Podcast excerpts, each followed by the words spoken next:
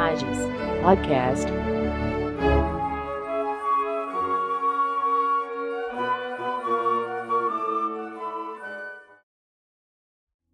Senhores e senhoras ouvintes, sejam todos muito bem-vindos. Sou o desembargador Márcio Rocha e nessa condição agradeço a audiência de todos. No presente episódio, teremos a oitiva do senhor Ederson Rocha, delegado da Receita Federal em Curitiba, que em entrevista conduzida pelo nosso colega juiz federal Flávio Aires, nos falará sobre a exclusão do ICMS da base de cálculo do PIS e da COFINS, matéria com vasta litigiosidade na Justiça Federal, inclusive com atuais debates de liquidação de sentenças a partir das decisões do Supremo Tribunal Federal sob o regime da repercussão geral. Ao nosso ilustre entrevistado e ao nosso entrevistador, os agradecimentos da Escola de Magistratura. A todos, um bom podcast.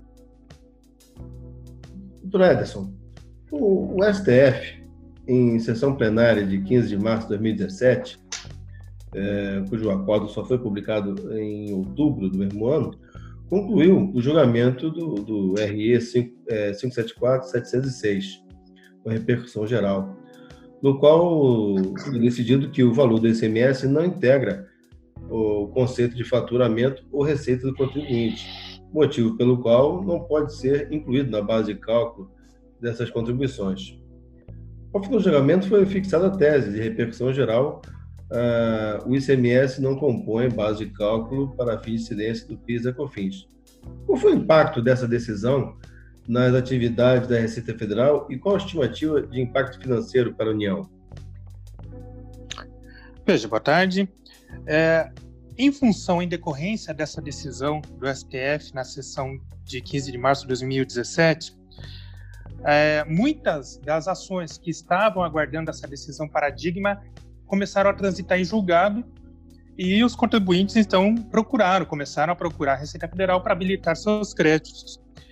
É, em função da, de uma diversidade de sentenças, da forma como as sentenças transitadas em julgado estavam sendo redigidas, a Receita Federal é, houve por bem é, elaborar uma, uma, algumas, uma, na verdade, uma solução de consulta, que é, foi a solução de consulta COSIT número 13 de 2018, disciplinando e padro, é, é, padronizando os procedimentos que os auditores devem executar nessas auditorias.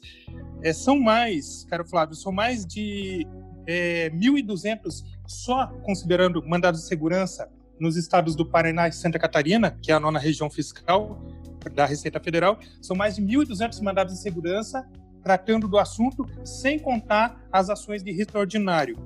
Estima-se que, no total, eh, em todo o Brasil, o, o impacto dessa decisão do STF seja na ordem de 250 bilhões de reais em créditos que vão passar a ser é, trabalhados e creditados aos contribuintes que entraram com as ações. É, só para que tenhamos uma dimensão, é, você falou um pacto de 250 bilhões.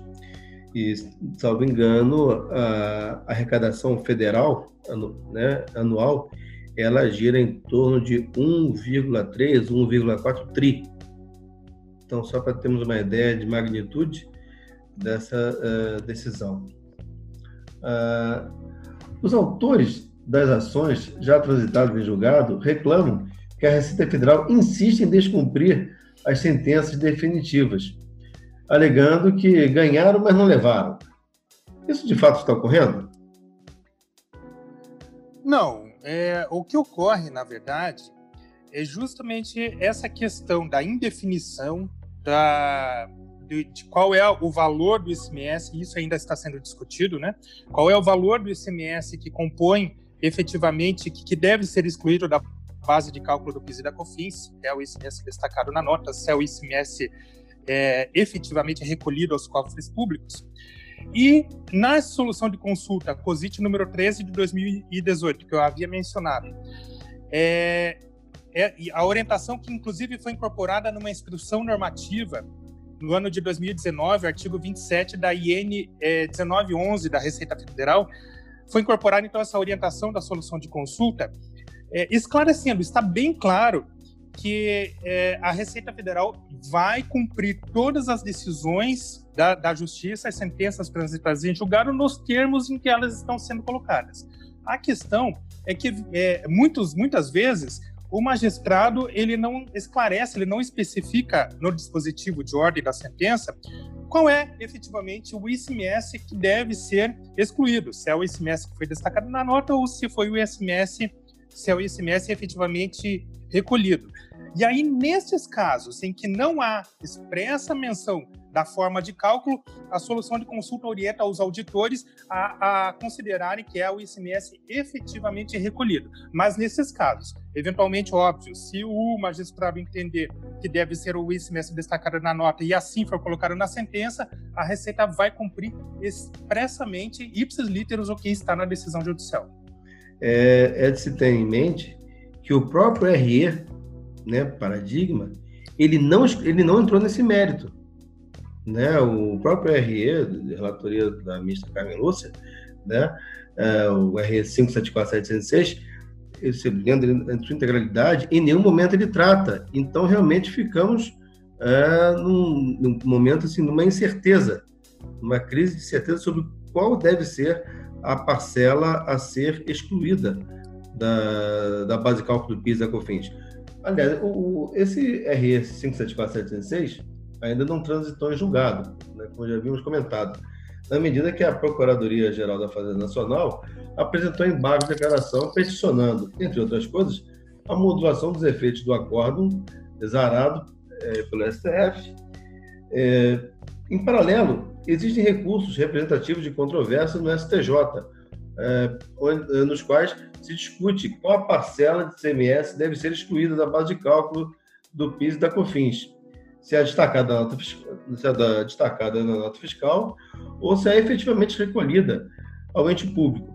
Você poderia explicar é, essa questão? Qual a parcela deve ser considerada? Qual a diferença entre, entre esses conceitos? Sim, tranquilo. A gente pode pensar num um exemplo bem simples para poder esclarecer e visualizar essa diferença de, de valores. Considerando uma cadeia de produção e comercialização onde nós temos indústria, distribuidor, o comércio, até chegar o produto no consumidor final. Hipoteticamente, vamos considerar um caso prático em que a indústria é, elaborou a mercadoria, não vamos, não vamos nem considerar que ela se, pode ter se acreditado na entrada dos insumos, vamos considerar que ela tem zero de crédito na entrada ela fez, é, industrializou uma mercadoria e vendeu para distribuidor uma mercadoria no valor de 100 reais. Considerando hipoteticamente que o ICMS incidente nessa operação é de 10%, nós teríamos, então, 10 reais de ICMS. Como é que ficaria a nota fiscal? Então, mercadoria seria lá é, discriminada no valor de 100 reais, ICMS destacado 10%. 10 reais, total da nota fiscal 100 reais. Então, esse ICMS na nota fiscal destacado é simplesmente para efeito contábil e fiscal. Ele não, ele, ele já está embutido no valor da mercadoria. O distribuidor, quando ele é, incorpora, quando entra a mercadoria no estoque dele, veja, é, é, entrou então essa mercadoria por 100 reais, ele teve o desembolso de 100 reais, mas desses 100 reais, como estava na nota 10 reais, era de ICMS. Então ele vai incorporar no patrimônio dele, no estoque de mercadorias dele, 90 reais. E 10% ele vai lançar como ICMS a recuperar, nós chamamos de crédito de ICMS. Então veja, ele ficou com 10 de crédito é, de ICMS. Na hora da venda, hipoteticamente, se esse distribuidor que comprou por 100, ele vai vender por 150, ele vai fazer uma nota fiscal de 150 ICMS destacando na nota 10%, então vai ser de 15 reais. E vai vender então essa mercadoria para um comércio por 150 reais. Veja, incidiu na nota fiscal dele, ele informou, ele destacou 15 reais, afinal de contas é 10% do valor da mercadoria. Esses 15 reais, na venda dele, ele vai lançar, na, na contabilidade, ele vai lançar como ICMS a recolher, efetivamente a recolher, no valor de 15 reais, que foi o ICMS que ele destacou na nota. Então ele ficou na entrada com um crédito de 10 e na saída, na venda dele, ele lançou na contabilidade um, um débito, um valor devido de 15 reais. Então, no, no encontro dessas contas, ele efetivamente vai recolher só cinco reais, porque os dez primeiros reais foram recolhidos pela, pela indústria na, no primeiro, no início da cadeia. O distribuidor então vai recolher cinco reais apenas. Se tiver mais uma operação, o distribuidor vende para o comércio por duzentos reais, vai incidir na nota de venda 20 reais de ICMS, ele vai destacar na nota. Então, o comércio, quando der entrada na mercadoria, ele pagou 150 reais ao distribuidor e ele vai ficar com esses 15 reais de crédito na entrada, ele se acredita. Na saída, se ele vender para o consumidor final a 200 reais, vai emitir uma nota fiscal de 200, ICMS destacado 20. Então ele vai ficar com um ICMS a recolher na saída de 20, mas ele tinha, quando ele se quando ele entrou na mercadoria, ele tinha 15 de crédito, 20 na saída ficou com 5 efetivamente a recolher. Então, resumindo, a indústria vai recolher 10, o distribuidor vai recolher 5, o comércio vai recolher 5 até chegar ao consumidor final. Efetivamente, houve um recolhimento de ICMS em toda a cadeia de produção sobre esse produto de 20 reais. Porém, a indústria destacou 10 na nota, o distribuidor destacou na nota 15 e o comércio destacou na nota 20 a soma dos ICMS destacados foi R$ reais, mas não entrou R$ reais para o ente estatal, entrou apenas 20. Essa é a questão da diferença entre o ICMS destacado e o ICMS efetivamente recolhido, porque na, na incidência, o ICMS, como é um tributo eminentemente é, não sujeito ao regime não cumulativo, então, é, a indústria, a distribuidora e o comércio não vão recolher sobre o valor que eles estão destacando na nota, mas sim sobre a diferença entre o débito que ele vai ter que pagar na saída menos o valor que ele se acreditou na entrada. Aproveitando sua ótima explanação, é de também considerar que a apuração, tanto do ICMS quanto do PIS e da COFINS, são mensais. Né? Então, não é uma apuração, não é um, não é um pagamento nota a nota, né? Tanto é assim, vamos dizer, nessa época, vou dar um exemplo, nessa época agora, né, que o comércio está tá trabalhando é, muito raramente, né, na época de, de pandemia, você veja que um, um, um, uma empresa que compre mais do que venda vai ter mais crédito de CMS do que débito, ou seja, não, ou seja, no final do mês, apurando, como tem mais crédito do, do que débito, não tem imposto a pagar. Né? Exato. Né? Ou seja, ela, ela comprou bastante, vendeu menos, para falar assim, então não tem imposto, porque o, o, o, que ela se acredita é maior do, do que ela tem a se debitar. E mesmo assim, pelo que o senhor bem é, explanou, haveria uma exclusão da base de cálculo do PIS e da COFINS no qual ele não houve pagamento de CMS. Interessante, porque ainda que não houvesse, ele haveria né, uma exclusão da base de cálculo. O que, assim, matematicamente, ao meu modo de ver, eu, eu concordo com o senhor. Né? Ah, não é incomum observarmos nas ações que discutem esse tema solicitações da Defesa da União para a prorrogação do prazo de resposta ou impugnação dos cálculos apresentados pela parte autora, que é de 30 dias, conforme posição do CPC. O fundamento do pedido de prorrogação é a complexidade dessa apuração. Por que é tão difícil para a Receita Federal apurar o valor devido, considerando a exclusão do CMS na base de cálculo do PIS desses tributos? Do PIS e da, da confusão.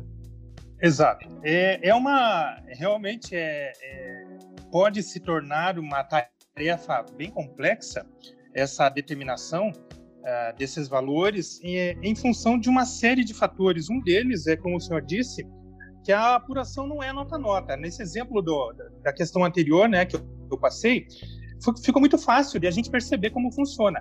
Mas a legislação tributária ela determina que ocorra é, o, o, valor, a apuração, no final do mês, do mês a mês. Então, há uma série de entradas de mercadorias, então o contribuinte ele se acredita de uma série de valores na entrada durante o mês, tem é, ICMS, lançamentos a recolher na saída, uma série de operações que ele pode fazer ao longo do mês.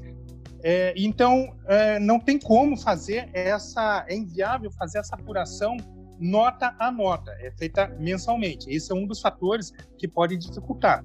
Outra questão é a, a natureza, a natureza do contribuinte que, que está emitindo a nota fiscal, ou efetivamente do produto que está sendo comercializado, ou ainda da destinação desse produto, ou mesmo da natureza do adquirente, eles podem determinar tratamentos tributários distintos em relação às receitas mensais sujeitas à incidência do PIS e da COFINS. Então, dependendo dessa natureza do contribuinte ou da mercadoria, pode haver incidência das alíquotas modais, que são aquelas alíquotas básicas, né, definidas na lei, poderia ser as alíquotas específicas, poderia haver uma, uma alíquota zero, é, aquela tributação de forma monofásica ou por substituição tributária, em que um, na cadeia produtiva, apenas um ente, ele faz o recolhimento para todos. Então, isso dificulta essa separação de quem efetivamente deve. É, então, tem série, poderia haver uma desoneração, isenção, suspensão ou não incidência de PIS e COFINS. Então, para isso, a Receita Federal criou uma codificação que é chamada de CST, Códigos de Situação Tributária, em que contribuinte, tanto na emissão da nota fiscal quanto na, na escrituração, ele informa se aquelas operações, e ele, e ele faz isso já na escrituração dele, já separa, se, a, se, a, se as operações, quais foram as operações que foram tributadas à alíquota normal, ou alíquota diferenciada, ou foram a alíquota zero. Por quê?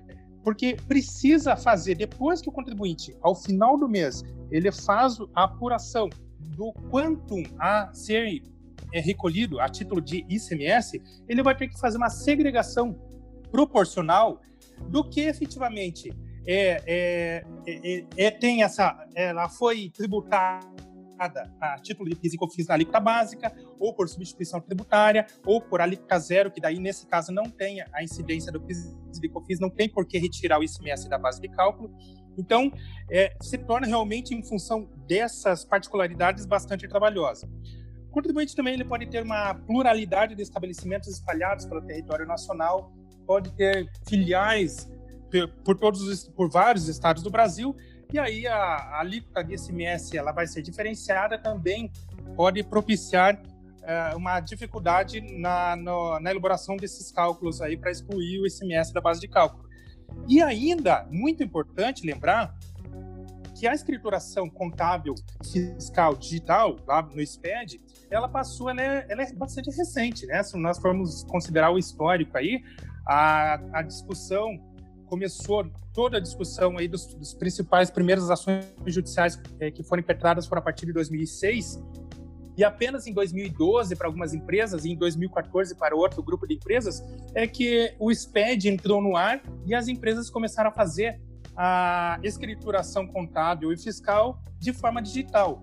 Até então era através de apuração através de, de livros, de livros é, físicos.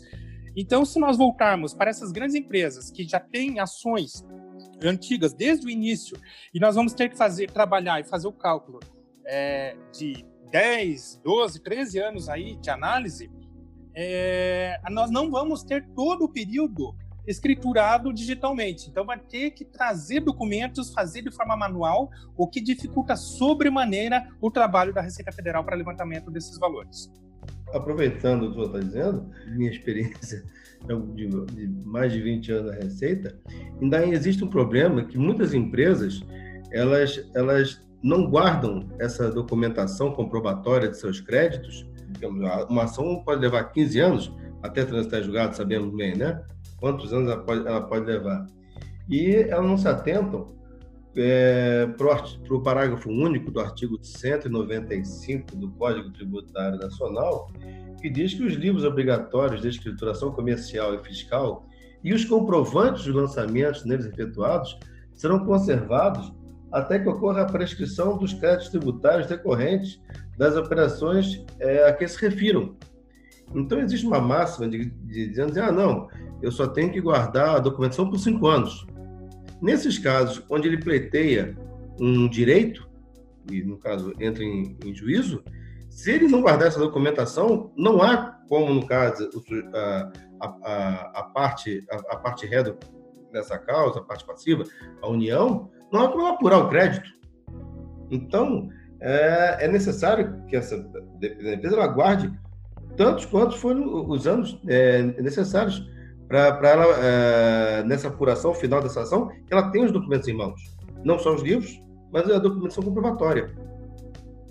É, é fundamental, é muito bem lembrado, e, e, nessa solução de consulta número 13 de 2018 da COSIT, é, está claro que a Receita Federal entende que a, a decisão do STF ela não é um, um, ela não é por si só uma carta branca para o contribuinte dizer, olha, eu escriturei, eu informei nos, meus demonstrativos de créditos e débitos é, uma, uma determinado valor e aquele valor que eu quero é, me acreditar aí para poder utilizar, né? Agora, para compensações futuras e tal, que eu vou ter o crédito perante a Receita Federal. Não. O auditor, com toda certeza, ele vai é, pedir os comprovantes documentais, para ele ser certificado que aquilo que foi declarado nos anos anteriores efetivamente estão refletidos nos documentos contábeis. O assunto realmente é, é complexo e instigante, né? Teríamos mais coisas a, a, serem tratadas, gostaria, né? Como tínhamos comentado, mas infelizmente o, o tempo está se escoando e não há tempo mais para é, podermos mudar de assunto como eu gostaria. Agradeço muito a sua participação, tá? muito esclarecedora. É, agradeço realmente a, a, a sua entrevista. Muito obrigado e a gente espera colaborar sempre com a justiça aí nas ações que envolvam os créditos tributários. Obrigado.